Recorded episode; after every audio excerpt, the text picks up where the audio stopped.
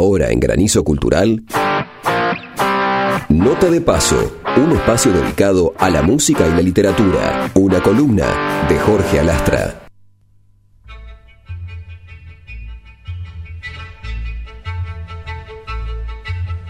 Yo soy María de Buenos Aires, de Buenos Aires, María, no ven quién soy yo. María del Arrabal, María Noche, María Pasión Fatal, María del Amor, de Buenos Aires soy yo. Yo soy María de Buenos Aires. Nos deberíamos inscribir en el Festival de la Canción, Oracus, le dijo Astor al poeta. Y como este lo miró interrogante, aclaró, el que es en el Luna Park, ¿viste? Sí, estoy enterado, le respondió pensativo. Pero esos festivales son muy comerciales, quizá no tengamos ninguna chance. Mirá, duende, después de María de Buenos Aires, Astor había comenzado a llamar así a Horacio, estoy seguro de que vos y yo podemos tener un éxito, lo que se dice un gran éxito comercial, pero con una obra de alta exigencia y calidad musical, como las que venimos haciendo, procuró conven- con- convencerlo. Y lo logró sin esfuerzo. ¿Cuándo comenzamos? Le respondió sonriente su amigo, el poeta, quien ya algo había comenzado a pergeñar. Nos queda tan solo una semana, Oracus, recordó el maestro, como si su amigo no lo supiera. Vamos a tener que trabajar al máximo. Tengo unos versos que me andan rondando la cabeza, deslizó el poeta, y comenzó a desgranar sus ideas. Ya sé que estoy pian- piantao, piantao, piantao. Yo miro a Buenos Aires del nido de un gorrión y a vos te vi tan triste. Vení, volá, sentí el loco berretín que tengo para vos. Trabajaron duro. Piazzolla dedicaba su obra casi sin descanso entre las 9 de la mañana y las 7 de la tarde con británica puntualidad. Después de esa hora era hombre de la noche, actuaba con sus orquestas y cantantes, tomaba sus whiskies, fumaba sus cigarrillos. Esa semana la concentración fue total y el resultado impactante. Una noche, en pleno proceso de composición, Piazzolla se dio vuelta, miró a Ferrer con los ojos llenos de lágrimas y cerró el piano. El título de la obra apareció recién al final. He estado pensando en balada para mi locura, propuso el poeta. ¿A vos qué te parece? Dijo Piazzolla. ¿Estás loco? Si le ponemos ese nombre, el público va a pensar que el loco soy yo, protestó. Dado que Horacio lo miraba con unos grandes ojos de sorpresa, pero sin atinar a reaccionar, remató. Y el loco sos vos. Las tardecitas de Buenos Aires tienen ese, qué sé yo, viste. Salís de tu casa por arenales, lo de siempre, en la calle y en vos. Cuando de repente, de atrás de un árbol, me aparezco yo. Mezcla rara de penúltimo lingera y de primer polizonte en el viaje a Venus. Medio melón en la cabeza, las rayas de la camisa pintadas en la piel, dos mediasuelas clavadas en los pies y una banderita de taxi libre levantada en cada mano. ¿Te reís?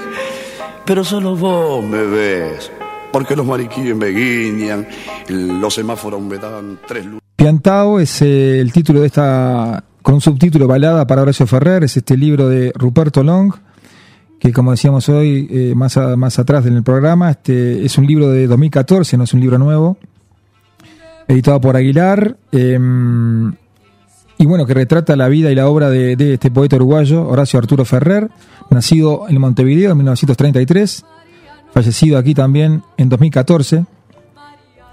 El libro salió enseguida de su muerte, eh, sin duda ya estaba escrito. Este, y bueno, qué decir de, Horacio Arturo Ferrer, uno de los poetas más importantes de- del siglo XX, vinculado al tango, pero más allá del tango. Este, un maestro de la lengua, por supuesto, un innovador de la lengua, del tango, del lunfardo. Él mismo fue catedrático de una academia de lunfardo que hay en Buenos Aires. Este, un experto en el, en el tango, en, los periodos históricos del tango. Y este libro es muy entretenido, muy donde uno recoge una cantidad de, historias, de secretos, cómo se compuso, por ejemplo, esta balada para un loco, que es el puntapié inicial de la obra de, si bien ya habían hecho anteriormente, eh, esta milonga que estamos escuchando ahora, María de Buenos Aires, esta operita eh, esta, esta milonga se llama Yo Soy María. Es, con esta obra ellos comenzaron a, componer juntos, pero en realidad el puntapié inicial de su carrera eh, a nivel popular y mundial fue Balada para un Loco. Una obra que, que es, en su momento fue muy resistida, eh, como, como sucede con, con, los cambios este, en el arte, siempre hay gente que, que mantiene una actitud más conservadora. Este Balada para un Loco fue una especie de shock eh, cultural porque su letra, su música no, no, no, no, venían, eran extrañas para el momento. Si bien todo tiene que ver con todo, este Balada para un Loco un poco es un canto a la libertad, un canto a, a la locura. Eh, estamos, estamos en los años 60, fines de los años 60. Balada para un Loco aparece en 1969 en ese concurso que yo acabo de leer del extracto que leí de Piantao, en ese concurso donde Balada para un Loco no gana el, festival, sino que sale segundo. Por eso tuvo tanta, tanta repercusión ese, festival, donde hubo este, eh, una, una, una, especie de, convulsión en, la, capital de, Argentina, en Buenos Aires.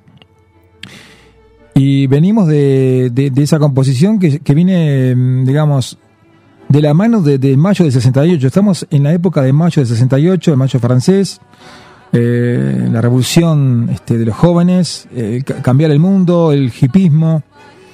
Y Balada para un Loco venía de la mano de ese movimiento, este, el Flower Power famoso.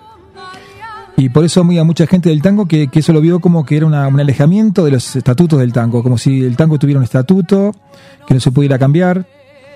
Y bueno, es, esta canción, Balada para un Loco, entonces, la inauguración de, esta, de esta dupla compositiva a nivel de canciones eh, de Astor Piazzolla y Horacio Ferrer. Em, estamos en Granizo y las vías de comunicación, ahora que se acaba, acaba de abandonar el estudio nuestro jefe, que es Mauricio Rodríguez, pero volverá el martes, este, si Dios así lo, así lo quiere. Eh, yo voy a pasar, para aquellos que quieran comunicarse con nosotros, el WhatsApp, que es el 092 80 26 40. 092 80 26 40 para mandar mensajes. Después pueden ver la página de Granizo en www.granizo.ui. Esa es la página central de esta, de esta revista. Granizo es esta, este tentáculo que tenemos aquí en esta radio. Es un poco eh, lo que hace eh, Mauricio en su revista, esta revista cultural que ha tenido tanto éxito desde el año pasado hasta ahora. Bueno, es un placer estar aquí en Radio Camacua y como siempre en esta nueva etapa que va de martes y jueves de 11 a 12 y bueno, este, esperando que ustedes reciban este, esta, estos mensajes culturales de la mejor manera. Em, ¿Qué más decir de Piantao? Eh, es un libro muy entretenido, yo le vuelvo a reiterar, la vida de Ferrer es, es muy poética, como su obra. Este, usted va a encontrar acá anécdotas muy trascendentes, toda su relación con, con Aníbal Troilo, casi de padre a hijo, una relación muy fraterna. Este, si bien no compusieron nada más que un solo tema con, con Troilo, este, Pichuco lo admiraba, Horacio Ferrer, este, Horacio Ferrer tuvo la, la, la, capacidad de entrar al mundo, del, de, si bien fue resistida su obra por algún sector del público, los más grandes autores y los más grandes letristas de tango lo, admiraban, en el caso de Cátulo Castillo, eh, por ejemplo, este, o músicos como de la, talla de Héctor Stampone, Héctor Stampone, este, mm, Horacio Salgán, por ejemplo, era también admirador profundo de la obra de, Horacio Ferrer y de Piazzolla, por supuesto. O sea que en ese mundo de los músicos más trascendentes o más avanzados, este, es donde, donde entró más naturalmente la obra de Horacio Ferrer, porque era un cambio, y, estos músicos buenos sabían que, que Horacio Ferrer traía un cambio en sus letras.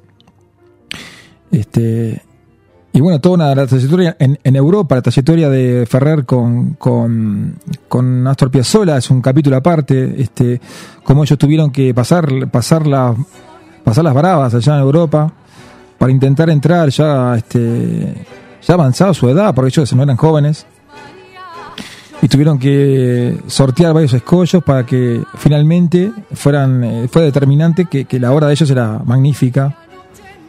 Eh, o sea, es, es, un luchador. Tal vez esa es la palabra que se le puede decir a Horacio Ferrer. Un perpetuo luchador de la belleza, de la poesía. No fue fácil entrar. Este, y bueno, hoy, por suerte, eh, está en un limbo Horacio Arturo Ferrer, es uruguayo. Si bien este, toda su carrera la hizo en, Buenos Aires, eh, siguió siendo uruguayo, siempre lo dijo, siempre estuvo la bandera de, de Uruguay adelante. Es un orgullo para nosotros que él esté, que haya hecho esa obra con, con nada menos que Astor Piazzolla, tal vez un músico más trascendente del siglo XX. Y bueno, este, creo que la obra de ellos dos eh, es inmortal, eh, es hermosa desde todo punto de vista musical y poética. Y bueno, qué decir, ¿no? Este, solamente que consigan este libro de Ruperto Long, editorial Aguilar,